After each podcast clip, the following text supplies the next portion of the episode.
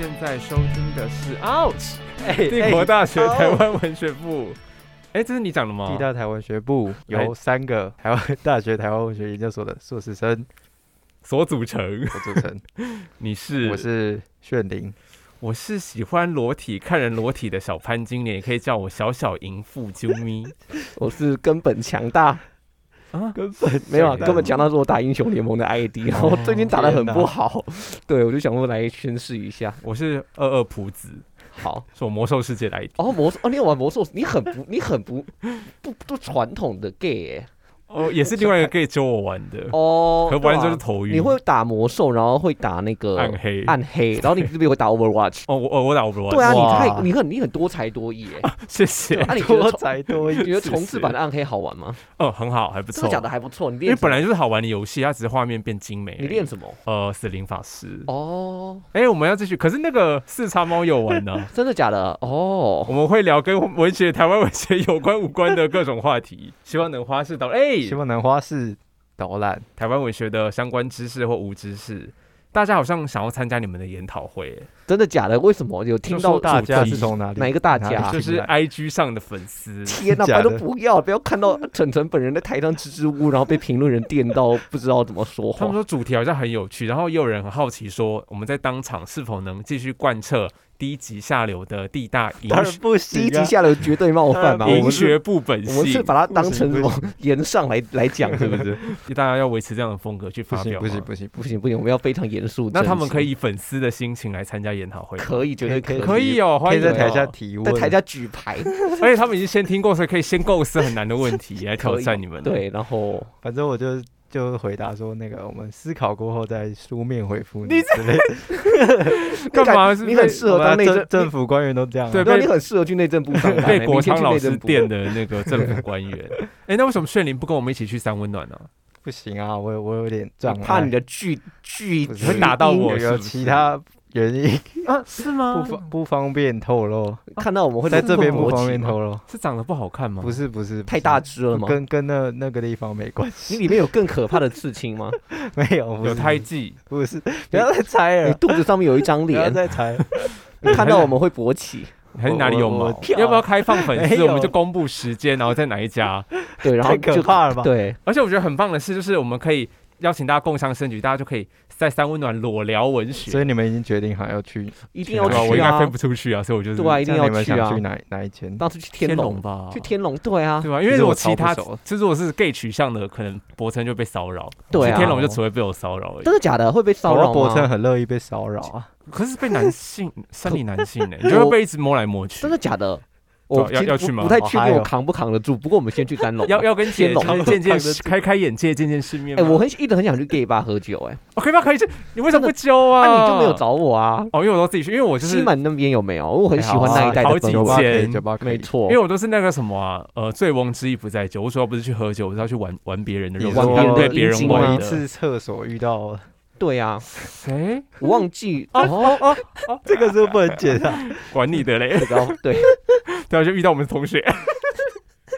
好，我觉得大家可以裸聊，我们裸聊文学好不好？公布一个时间，炫宁跟我们一起去，好不好？我我不太可以啊，你可以把，那你可以穿个小裤反正你可以，你，们可以先公布，但是我可能你可能以一个后人类的形式参与。跟你直播之类的。我不要啊！啊，这直播也是裸体吗？如果裸体的话就可以啊，还是我们还是要我们要在这个 Zoom 上面裸聊？再说再说，台湾阿成好像不去 KTV 嘛，对，我不去 KTV，然后你不去三温暖，那这样我们就没有办法就是哎，我们好烂。哦，对啊。为什么你不去 KTV？哦我不会唱歌，没关对，系啊，我可以去当分母啦，就听你们唱，这没有我关系。唱的也很难听啊，对啊。我一直破音。我我是反正因我是为我是没有音准的，啊你知道吗？我这个人没有，我没有音准跟节好可奏感。爱哦，真的吗？好可爱哦！你这样会，导唱啊？你这样会那个哦就是同步作曲，哎哦，随时都是一个新的创作，听起来蛮厉害。好可爱哦！听众到这边是发现我们这一集没有内容，我们这这没有内容，赶快关掉，赶快关掉，赶快去有啦，我赶快去去隔壁内容就是水？是因为我们接下来好几集都是真的请到重量级的大咖，然后我们要准备很多丰富的内容，所以我在想说，那我们是不是可以在这之前，你们都准备好了？就是对大咖的部分。就是有渐渐的读一些文本，对啊，慢慢读一些，哎，很难呢。哦，会不会太低级？我真的很怕老师会听。老师会听 哪一个老师？老力师上一上一集玉茹也很老师低级，上一集我我我其剪嗯剪的时候冒我一直在冷汗吗。犹豫，对啊，可是还是放进去了。完蛋了，你说一开始恐怖伤的部分吗？对，然后还有那个，就是博成说要什么所以说我下次我去 gay bar，我可以揪你吗？可以啊你，只是不能裸体。，对，对。到底为什么啊？我想知道哦。其实我也有原本也不太能裸体，因为我觉得我实在太吃肥了，你知道吗？肚上有一圈 还好吧，节检查，节检查我会告诉你说大概 PR 是在哪里。哦，就以男人好好好男性的肉体，就是晨晨上次你要不要把你未尽的后人类聊完？因为咱们就是说后人类对我们阅读台湾文学的启示会是什哎，么？好，等我一下。然后没关系，慢慢来。然后尤其是人人皆以后人类，那从我们早已后人类到看见我们早已后人类，具体来说是否提供了什么样的诠释可能呢？哎、其实我非常不好意思，我看到这个问题，我大概就是你刚放上去，我就在想，然后想到今天下午，其实我还是没有一个很满意的答案。啊是哦然后我就发现，干，那我设定的这个问题意识，在问我的论题意识，其实会有很多东西其实是我没有交代的。是吗？对，然后我先来讲都不好意思的地方，就是我昨天是昨天吧，在这个后人类文学想象这堂课上面，去听到什么东西呢？就听到说，其实后人类大概有三个主要的论述方向。第一条就是呃，就是唐纳哈洛威的这一条跟生态、跟人跟动物的这一条路线。对，第二条呢，就是说，就是像呃，我论文里面用的凯撒琳海尔兹的这一条跟资讯、跟去身体化的这条路线。就是机械。你现在还还撑得住哦，吗？可以可以可以可以，我努力理解。第三条就是这个，我这也不知道在干嘛哦，我不知道炫里面有没有什么想法，就是大概是以德勒兹为首，以及后面的这一条。那当然，因为这个东西我真的不是很懂，难懂，但是老最师要，但是老师这学期就是要走这条路。对，然后勒的后对要走这条路线，然后对了，因为我自己也不是很知道说就是这个路径，所以这个路径应该就是从文化研究继续。对啊对啊文化研究下次下面我们不是会有大批判特批哦，判吗？对啊，哦炮火小批判啊，小批判。好，所以说其实纵然我把它放在把这些文本放在后人类的框架去之下去讨论，那其实我们首先都还是要先讨论是你的后人类是哪一种后人类。哦对，嗯因为我是之前是不知道他有其我研究做的没有那么好他，这真的非常不好意思，没关系，大家都不知道。这这是一个优势所在，就是对你乱写没有关系。嗯，对，我等下来讲那个大家都不知道的乱写。对，那所以我其实没并没有先讨论说我们到底要用哪一个后人类会是一个比较恰当的方向。哦，对而且昨天那堂课让我超惊讶，是就是老师有特别说后人类这个东西，其实我们也真的不知道那个是东西是什么。对，老师但是我们大家都不知道。对，什么意思？但是我们就还是要谈这件事。什么意思？对，这是我觉得最我要发怒吊了鬼。的事情。对，欸可是我不知道，我觉得有老师愿意这样承认是一哦个蛮不错的事情，也是一个进步了啦。对，，因为我之前在听我一个正大的嗯，就是哪一位老师？哎，不是不是，他他不是念他不念文学，他是念政治所的。然后他就说，就是有一个东西，然后老师那堂课一开就说，这堂课之前都是别的老师在教，那只是在群里刚好轮到我来开，但是我也对他也不是很懂，所以大家要一起看文章。对，虽然这有点水啦，哦但是我其实觉得就是在嗯先打预防针嘛。但是我其实觉得承认自己不懂，就是你在教师的身份之下承认自己不，我觉得还蛮感动的。蛮感动的。嗯，对，好，那所以说，对，那我刚刚讲的，那我论文采用的海尔斯跟哈洛威的这两条这两个框架，那当然就会是我们上一集谈的这个样子。对，那如果我要就就你刚刚讲的第一类和第二类，第一类跟第二类动物，跟科技，对动物跟科技，对。那如果我要用德勒兹这条路线，就我还有很多东西要去处理，但我这个东西就还没有那么那么懂。那就回到这个问题哎，啊，德勒兹最有名的理论是什么？天高远，啊，无器官 还有身体那个。叫什么？根茎哦，跟跟茎气关有木根茎，对，什么啊？们对啊，马铃薯哦。我哦，到现在还是很不太懂，对，那个所以我导图那一篇，哦。对，千高原，我想说那千那那千层派那炫你要嘛炫你要解释一下嘛？你说你说根筋模型，对，根筋模型，德勒兹的根这超难的茎模型，就是我们原本的大家先称一下的，观原本的观念是根，就是 root，但是它变成路径吗？对他发明了，他原本根是那个嘛，就是有一个点，然后往上扩张这样，然后但是它的根筋模型，那英文我忘记怎么念，rhizome 吗？然后它就是它是横的根，然后它会一哦直哦，在这样延续。地下井，对，它不是吗从一个点出发，它是水呃平的，对，然后会在每个不同的地方发散，所以它就变得很后现代、多元的概念。哦，简单讲是这样啊。它带给我们的启示就是 多元与什么分散率对啊，但是他文章就会讲的很很复很复杂、哎，对我们这这个这个这个这个套这个套路好不错，我觉得就是用很简单的后面有小试着去简简单把它讲。好，那我就继续。可是我觉得这样讲，可能又有真正的德勒兹大家，又说我们误解了德勒兹。讲的太简单，觉得一定是，我觉得一定是这样子。对 我被骂。准备被骂，大家准备被骂。对好，那这其实回到问题啦。那我我觉得启示的部分是说，我觉得我们就可以更细致的去着眼在作品当中的器物跟作品当中出现的哦技术。嗯这个东西对我们的意识或者对我们的主体性，让我用这个字，其实我也不太知道它到底是干嘛，做了造成了什么样子的改变，或者是就是有对对，那或者是说这种东西器物跟科技这类的发明或者推进，对于人类的边界跟定义有什么挑战，哦，这样我好像有造成了什么样子？的改变？这样。嗯，我现在想到的例子就是红林的星光横渡丽水街，啊不知道大家有没有读过这一篇？吗？我觉得蛮蛮蛮那个感觉很很很前卫耶。对，大家可以哦去看一下，我我觉得蛮好看的。的语句会不会很很不会不会，他的语句非常很卡，非常不是你最爱的吗？因为因为后红学最爱的，我读过红林几篇，嗯超难读。对，就可以理解不好读不好读。对是，说他的理论性的文章吗？没有没有，就是他的小说，他会哦，我觉得文法写的很像，很像国外的语言，但是他是用哦中文西化的，对对对因为，他非常非常的前卫。对啊，那或者是嗯黄立群的《入梦者》，不过因为这一篇《入梦者》在那个就是那个林星慧学姐的硕士论文，就是在做赛博格阅读的，里面就有讨论到。哦对，那我这边用当然是有点食人牙慧啦，就是有点抄袭的感觉。那这这两篇里面就是讨论说，类似网络它如何去改变了人类的互动跟认知。哦，就是要变成说具体的讨论到底改变了什么样的互动和认知。而这个东西如如何在文本里面被再现出来？哦，那这样子对就可以理解。对，那或者是说嗯你在可能在生态上面啊，因为有有很多的这种后人类的论述都是跟生态有关系，那你可以嗯看一下这种东西，哦它可以对我们，哎对，为什么后人类会常常跟生态有关系？因为它就是有点像是在解构人类中心主义。哦，从从人类不是世界的中心，对。从人文主义那个什么十七世纪的那个，没错，没错，你好懂，你要不要来修课？这就是我们昨天上课在讲的，不是吗？差不多有点对啊先没关系，你要来啦，对对啊，那你可以看这种人类跟环境的的边疆界如何调整交织，那大概就类似这样，反正就我觉得他的启示是如此。那至于说看见这件事情，我觉得我也没有办法，我也没有办法多去解释说看见这个东西会带给我们什么样子的启这想法。对对对对我觉得如果把看见变成实践，会不会实践吗？实践我们哎有可能会更更更有力量？更有力量什么意思？就就是我可是可是我觉得后人类超级难实践在就是我们的日常生活。对啊，我们现在不就在已经是在实践后人，我们在看我们的手机的里头的笔记，不就是实践后人？对我其实觉得这个超级后人，因为我这几天一直在想，你我 我觉得疑啦，没有没有，我觉得有点没有到那么没有那么厚，对不对没有这么厚，一点点厚，一点点厚。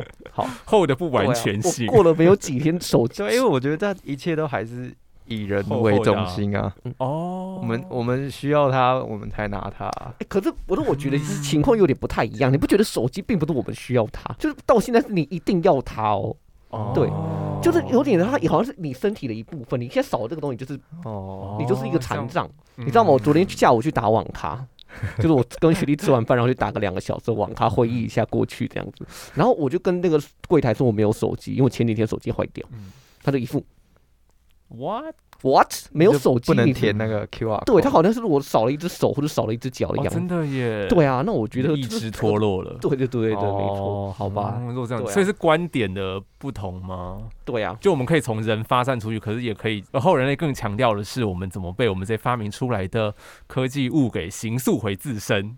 哎 对，我觉得就是这个样子。对对对对对，好 OK OK 了，好了，那我的部分到这边，赶快换下一个部分。好有人开开战了，对不对？炫灵好像抱怨说你在读的 Post Human 课堂指定文本，你说他一直在绕圈圈玩文字游戏，是怎么一回事呢？哎，不是可不可以再讲念一次这个 post human？怎么样？不，我觉得我很有烂吗我很喜欢，？Post 什么意思怎么样什啊？么意思？我很喜欢你那个调调。你不是后学最坚贞的拥护者吗？对为什么产生这样的转向这样的锻炼这样的呢？后人文转向呢？为什么？来跟我们解释一下。我觉得最主要原因应该是它就是那个理论书嘛，就是像我们上学期上过，哎你说硕一上学对的时候吗硕一上过文学理论，还有 我这个有上文化研究 的课，你是原来是文化研究的信徒哦超哦，后悔的。等下是也是苏老师的文化研究吗？我想听。没有没有太难太难，我怎么样后悔？难也是苏老师的哦，他的下学期开文化研究。文化研究专题，对对对因因为跟我想象的不太一样。嗯，你想象怎样？但我觉得上，但我觉得应该，有很多同学就是在里面获得很多。你不要在那边缓夹，你不要害我，你讲你不要自己害 你没有哎苏老，等苏老师有按我们上一次的贴文的赞哦，你讲话要小心一点。那你就不要批评剪掉，你不要批评苏老师个人呐，你就说不是不是苏老师的问题啊，没有，就是理论书太难。我现在就是要讲理论书，嗯我觉得各种理论书都有很很类似的感觉，因为很多理论是不会告诉你这些理论会被用在哪些现实的层面，或是它会用在什么小说作品。就算他有，他也是就是短短的这样一两句带过。你说他们在说空话，在玩逻辑游戏，对，但是我我在来展开来聊一聊啊。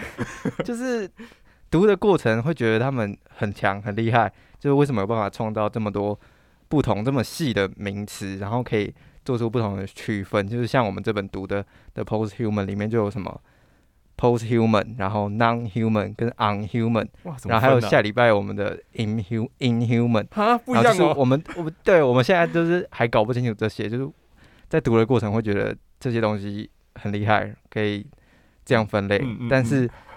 哦，对，到底到什然后然后他？的梳理脉络也当然都超清楚，就是从人文主义到反人文主义，就是整个十七、十八、十九世纪全部这样爬过来，就是就读起来其实是很清楚，但是读完会觉得有种空虚感，就觉得好像只是在做那个脑部训练、脑部运动，在逻辑训练而已。那这样不好吗？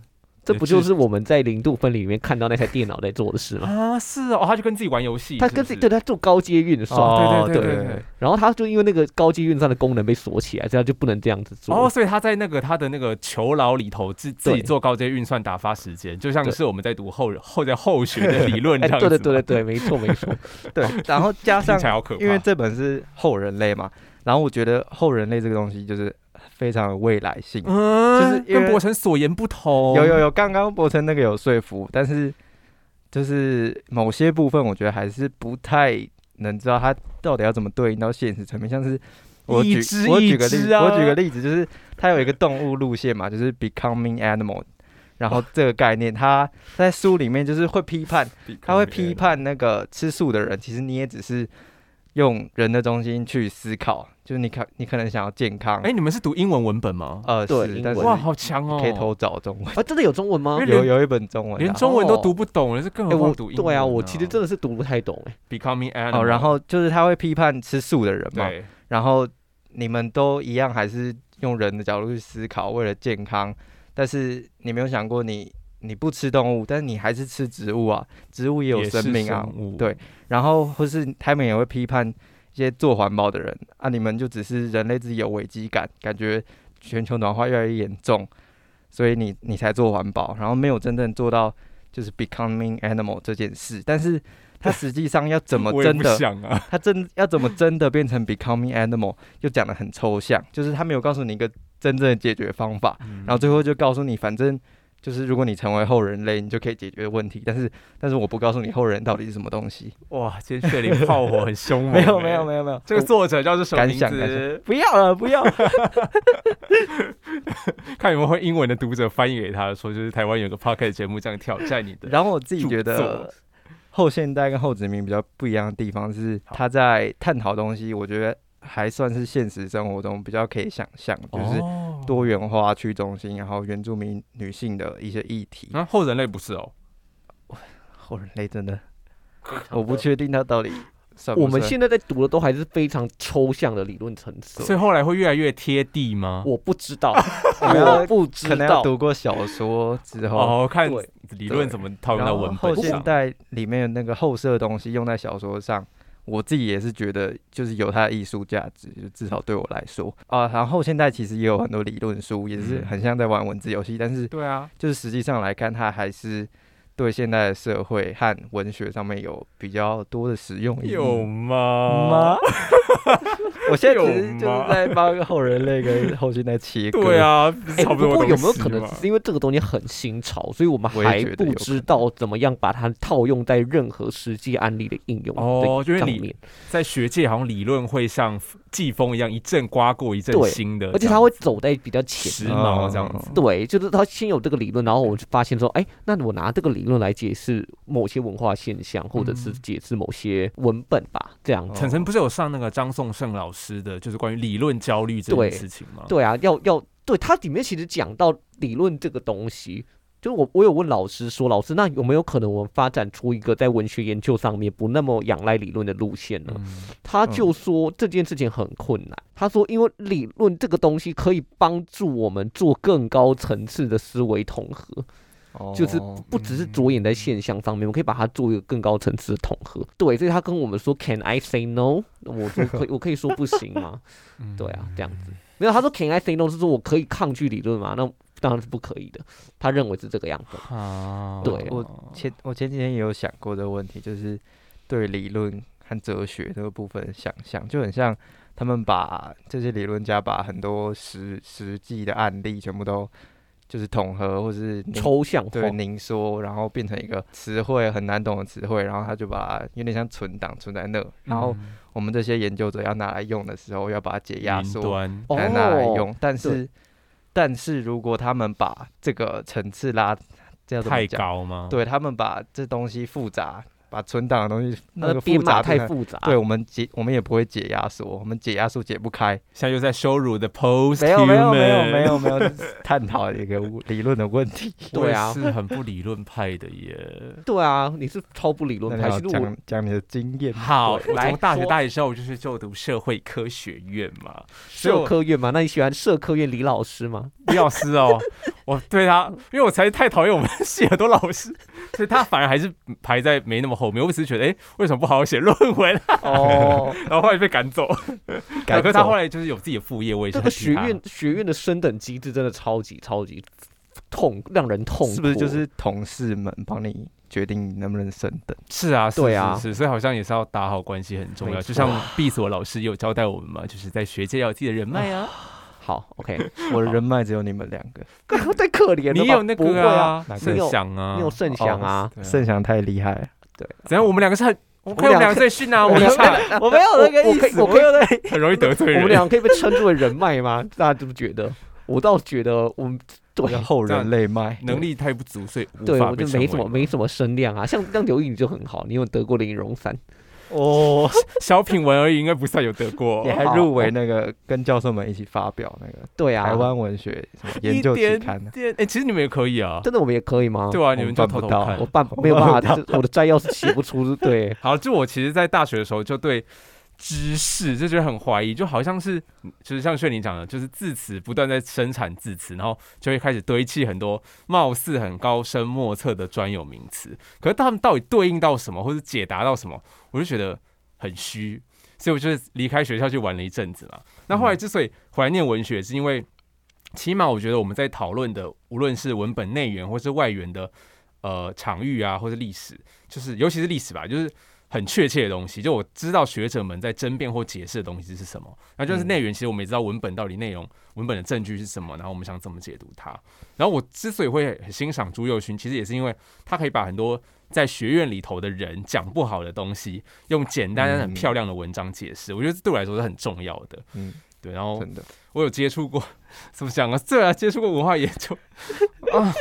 那我真的好，你们我应该有推荐过这本书了吧？叫做《Fashionable Nonsense》。有这好像有听你讲过对，，时髦的狗屁，我真的推荐大家都要去阅读。就真文版翻成知识的骗局啦，就我超爱的。那起因是因为一九九六年的时候呢，纽约大学有个物理学家叫做索卡，还有投稿到文化研究的学术刊物叫做《社会文本》（social 什么 text） 上面，然后发表，呃，这是通过五个编辑的严格审核之后发表的、哦。可是没想到之后那个索卡他就出来声明说，这个论文他其实只是滥用各种术语所制造出来的喷，超猛。就是他自己本人根本无法理解任何一个句子的意思。我好奇那五位编辑是是谁？就脸绿掉吗？对，然后就震撼整个科学界。所以《时髦的狗屁》这本书里头，其中有一个重要的概念，就是说，假设就是你是有一定背景或程度的人，但当你看不懂某段文字的时候，那不见得是你的问题，就很有可能那段文字本来就不具有任何含金量的资讯。所以我后来就信奉这样的见解，他就帮助我说，哎、看到不会的东西说，哎、算了，我可能是他自己的问题哦，我就放我自己的一马这样子。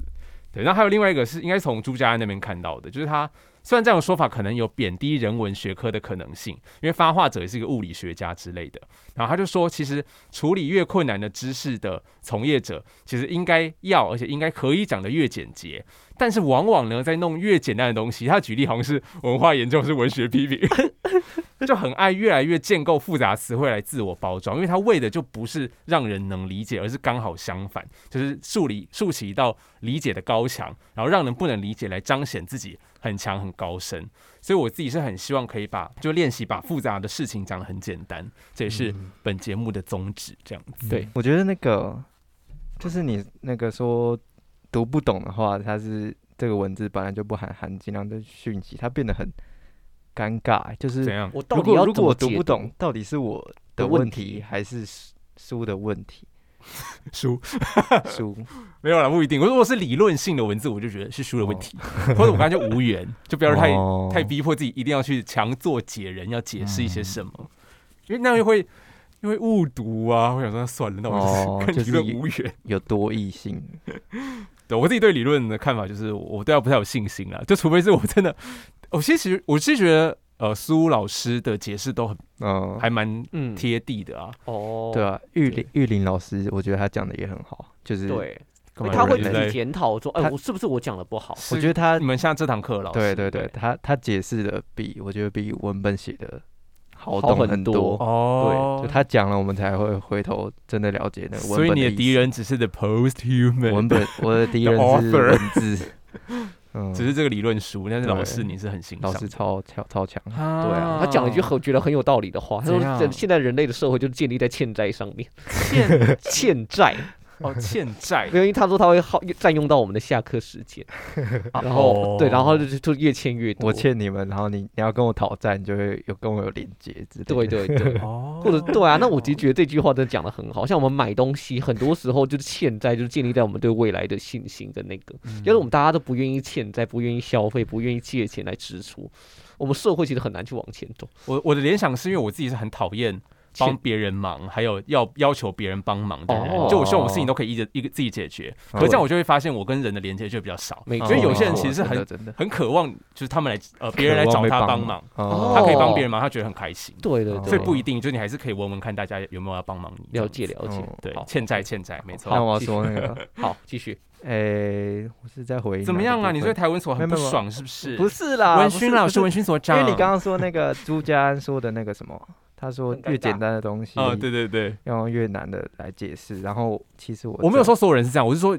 我知道有一种你知道我知道人文学科的学者很容易有这样的就其实我倾向。在就是文学系所读六年下来的感觉，其实有朱家安说的那种感觉，但是我平常像是哪位老师平常完全不敢讲，但是现在现在也不太敢讲。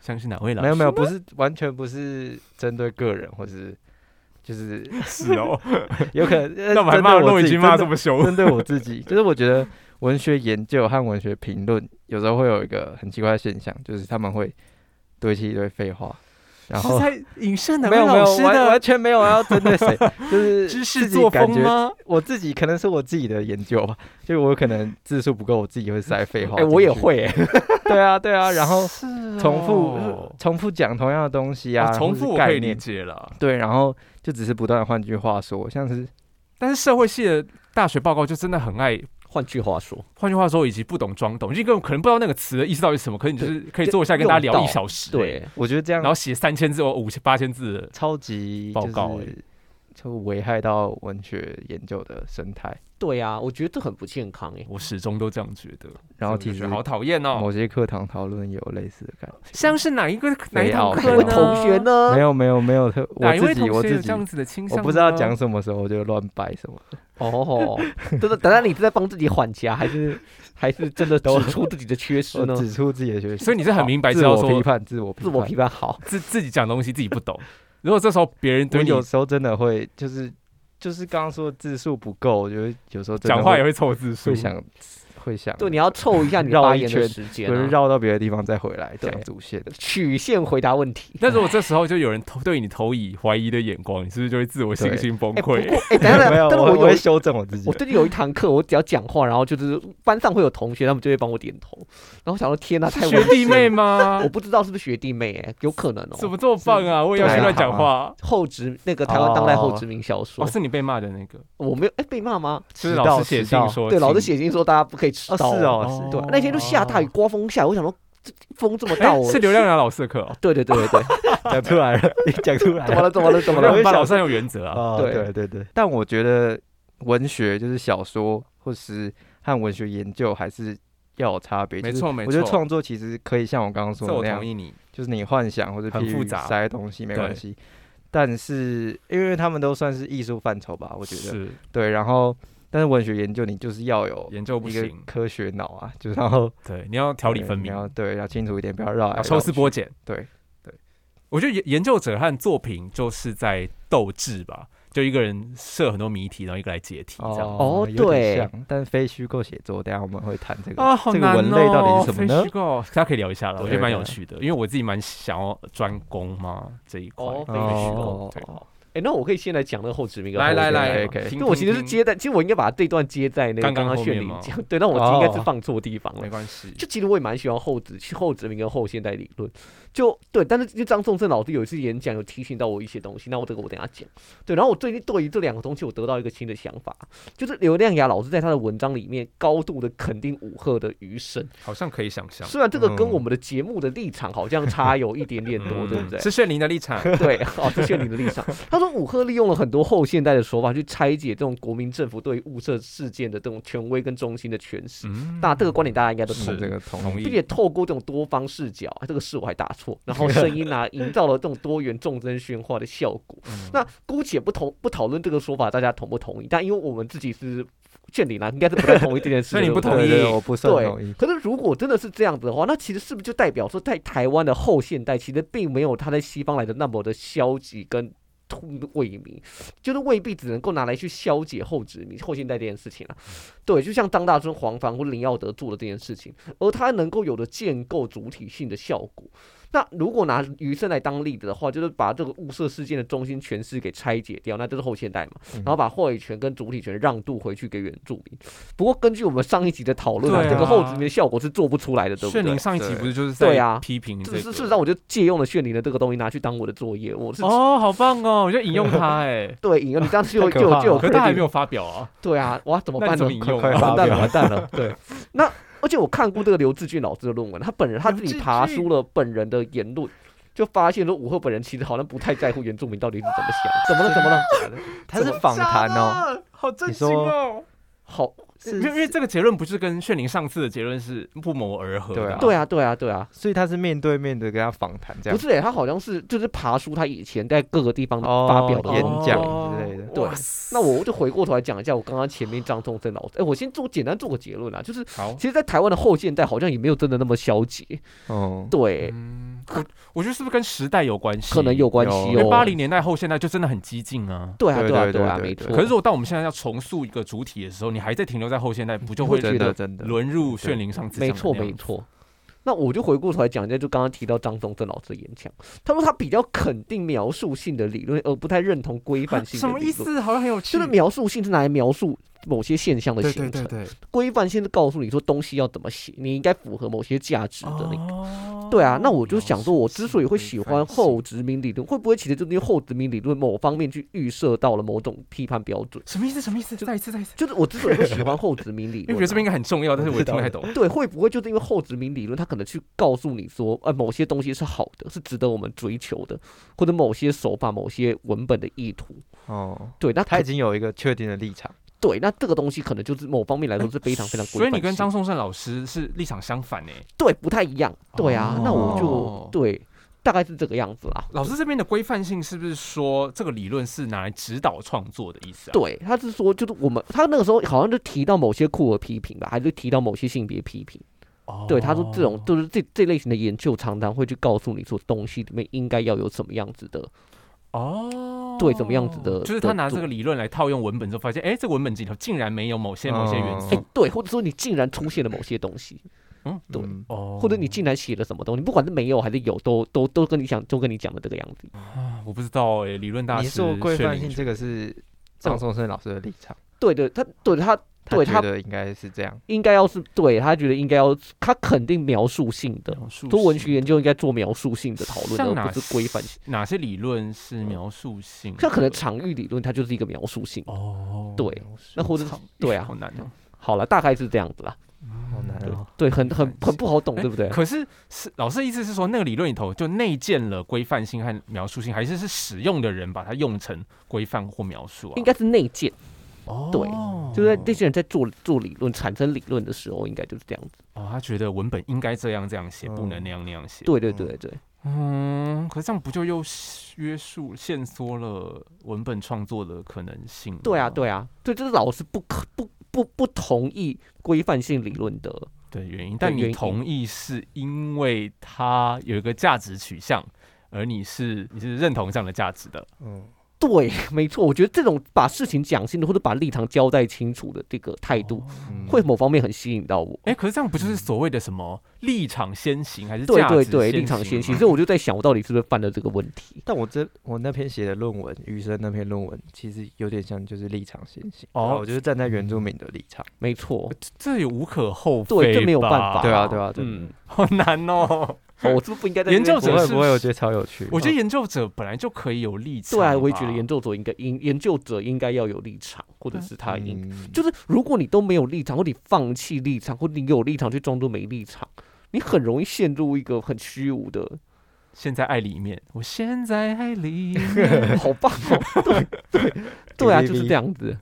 嗯，要唱两句。我我稍微先练习我好，我们目前是不是只能讨论到这目？前只能讨论到这里。很想再进一步，但是觉得没有词汇。好可，以可以询问那个谁？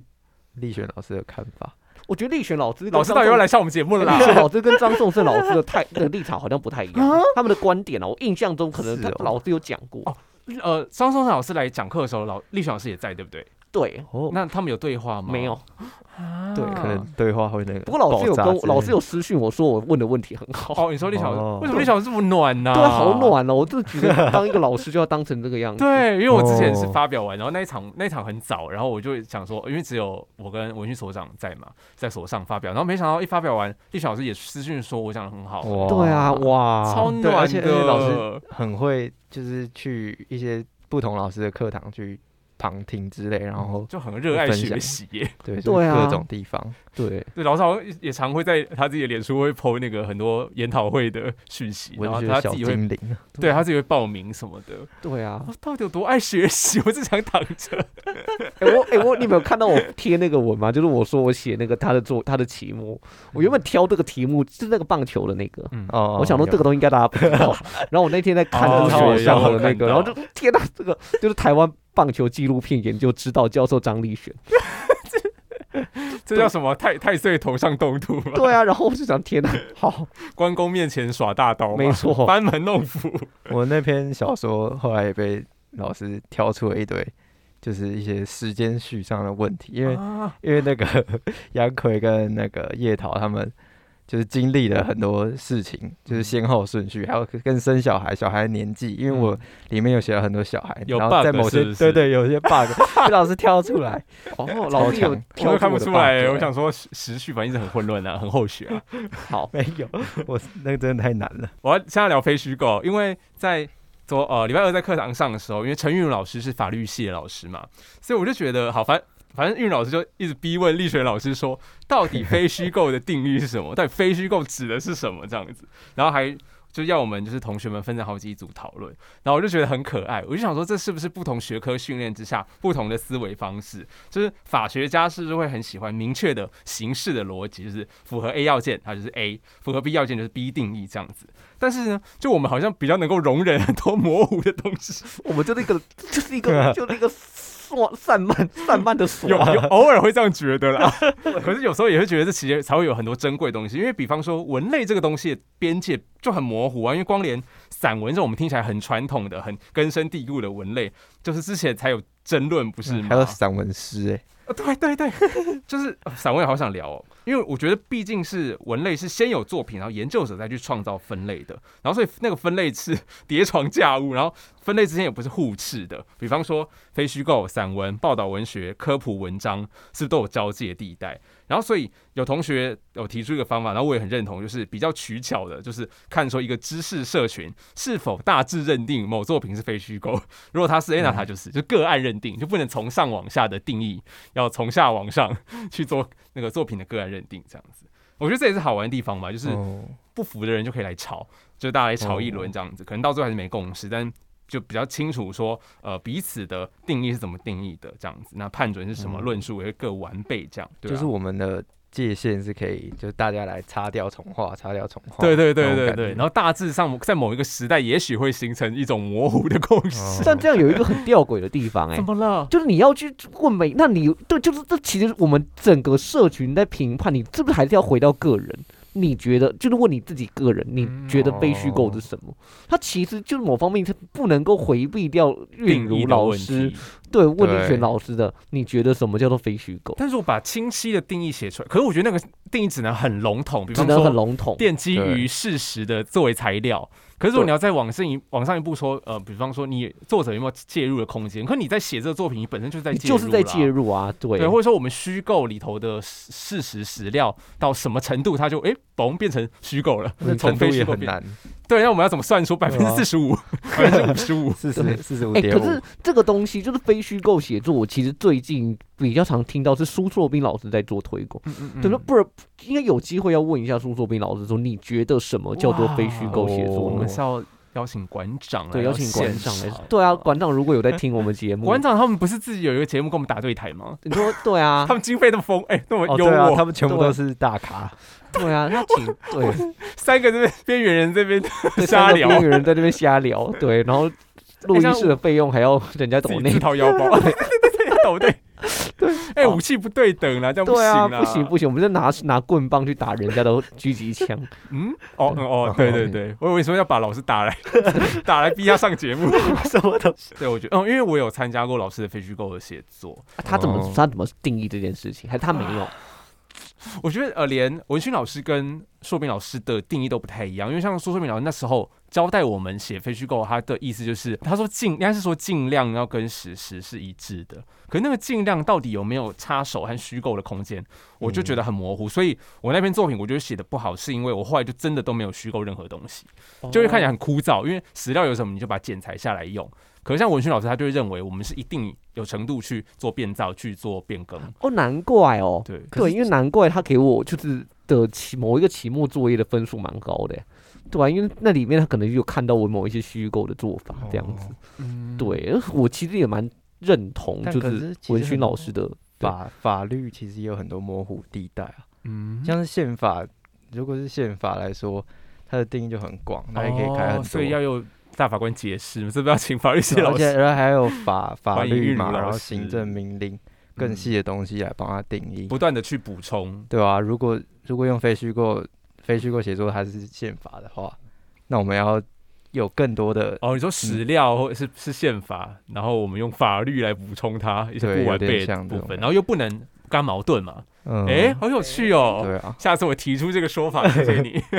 我在课堂上跟老师聊一下。对，因为我就是最近也要回去马祖跟相亲分享说非虚构的一堂课，可我发现那个形式定义真的好难定义出来，所以我到最后就直接说，哎、就直接举作品，就是像中中战那一天，就是闭锁的学长姐他就是一个非虚构写作嘛，对，他就是非虚构。嗯然后因为是我自己很喜欢张娟芬嘛，那张娟芬有很多关于司法判马后决的现代那个，对，有点 呃，有点类似报道文学啦。对，所以我觉得这应该也是嗯非虚构，只是两种不一样。像中战那一天，就是学长姐们直接处理成一篇首尾剧足的故事，就是依据史料写成一篇故事。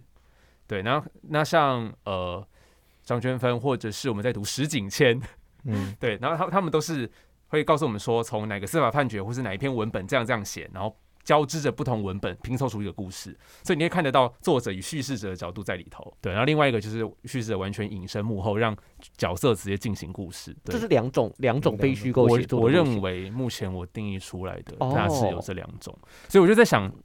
嗯，作者与叙事者现身，然后告诉我们某文本这样写，某文本那样写，这算不算是一种后设呢？后设的非虚构，非虚构的后设写法，对啊，对对这个对你算是吗你之前写的那篇，复这不是小说吗？我觉得就很像你在非虚构跟小说之间那个。哦，对，因为还有光谱，对对对对，对，老师有秀出他上学期的那个那那条因为你也有后设在里面啊。我有吗？你有设在里面吗？我自己有出现。哦对啊，，你们觉得金孙奖金到底？因为我爸提供了我们家哦有金孙奖金，超多钱的。然后我就想说，哎，那所以到底是要无套内射，还是要盗婴讹诈？就是盗？哦盗婴儿诈，我觉得偷别人的婴儿比较比较嗯，我好像真的没有办法前者，我做不到哎。哦。可是你们就很方便，我就很羡慕你们啊。对，可对啊，可是这样我们就没有金孙方便奖金啊。哦，我可以问一下，金孙奖金的额度是多少吗？就就是可能我们要存要存很久的。对啊哦对对对嗯然后就觉得啊，也太好，因为就是设定是第一第一笔拿到的，我就觉得很羡慕，哦很嫉妒他。我请他帮你生一个，然后让你不行了，我就说 不行，那他们的，因为哦我爸就说什么生生一生一个拿一次，生两个拿两次，他说要生就生双胞胎，在那边讲 slogan 呢、好棒哦！增产报国这样子，然后我想说啊，但我觉得就是有有能力的人就应该要多生小孩。哦，我觉得我弟应该他们 OK，对啊，有能力，不然就国家没有人要生小孩啊，。工程师那些，哦对啊，工程师多，生可是他们生啊，他们没时间，而且又肝衰竭，哦对啊，很可怜 甚哎至，甚至硬不起来，有没有？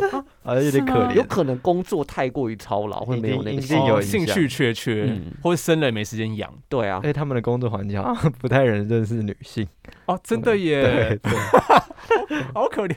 不对，人家可以生生得起小孩，然后没有办法认识女性，而、我们认识一堆女性，但是我们生不起小孩。就一个是没钱，一个是没时间。对对对，我们只能去讨论这种可悲的东西，贫穷人的学科。贫穷人的大麻。因为你知道我上那个法律系的课，我就我们要进到法律系馆，然后他们就是，哎、我是不是讲过，我就坐拥大安区，就是超高层。哦，后他们一整栋都是他们的啊、然后结果我们所要跟你知道学生宿舍卡在 同一某一层楼，我上次上那个法律史的课也是有这种感觉，而且我们的天花板还是超赞，就只在我们头顶，哎他们 摩顶房一出肿。教室就有很多座位可以坐，That's 在那边看书也可以。That's 对啊哎、我们的反正我们的饭也可以系馆真的非常老旧、哎，嗯啊，哦对啊，而且我们跟文学院还没有在一起，而且我们天花板还有老鼠，我就觉得很生活化，我很喜欢，很文学，然后又发配边疆，然后又可以跟校园生活很紧密的衔接。嗯跟台湾一样对我跟台湾的土地的脉动就紧紧相连。对我们这是一个写实主义的这个节对目。呀、法律是他们这太高大上，那离这个世界太远了，不 OK 的。OK，好，不是不好，快点我们继续讲着讲着就哭了。还好我们也只剩一点点。好了，玲玲就批评高一峰的我懂了换仓是小骆以军今。天怎么在乱批评？所以难道对啊你炮火四射、欸？所以难道是说高一峰老师也在作品里头羞辱女作家吗哦？没有啊，没有羞辱女作家。哎之所以会说她是小洛，已经对对最主要是她的叙事腔调，当然还有一些那个他也有一男视角，是性爱场景，就是他会穿插一些幻想，然后或在譬喻的时候，就是在譬喻的时候会给你突然来给你一个女体描写，或是一些做爱、很勃起色哎、你们之类的。哦，他他在这部小说里面，换仓这部小说里面也有用妻子，他有写妻子，然后嗯然后他还会就是有点像搞外遇、出轨的那些想象，嗯就我就觉得跟这些是有意义的？吗？这这些情节还是个人觉得没有什么高一峰老师对于那个故事的主轴没有什么。那高一峰老师很帅，但我觉得他没有到像明朝那样那么夸张，就是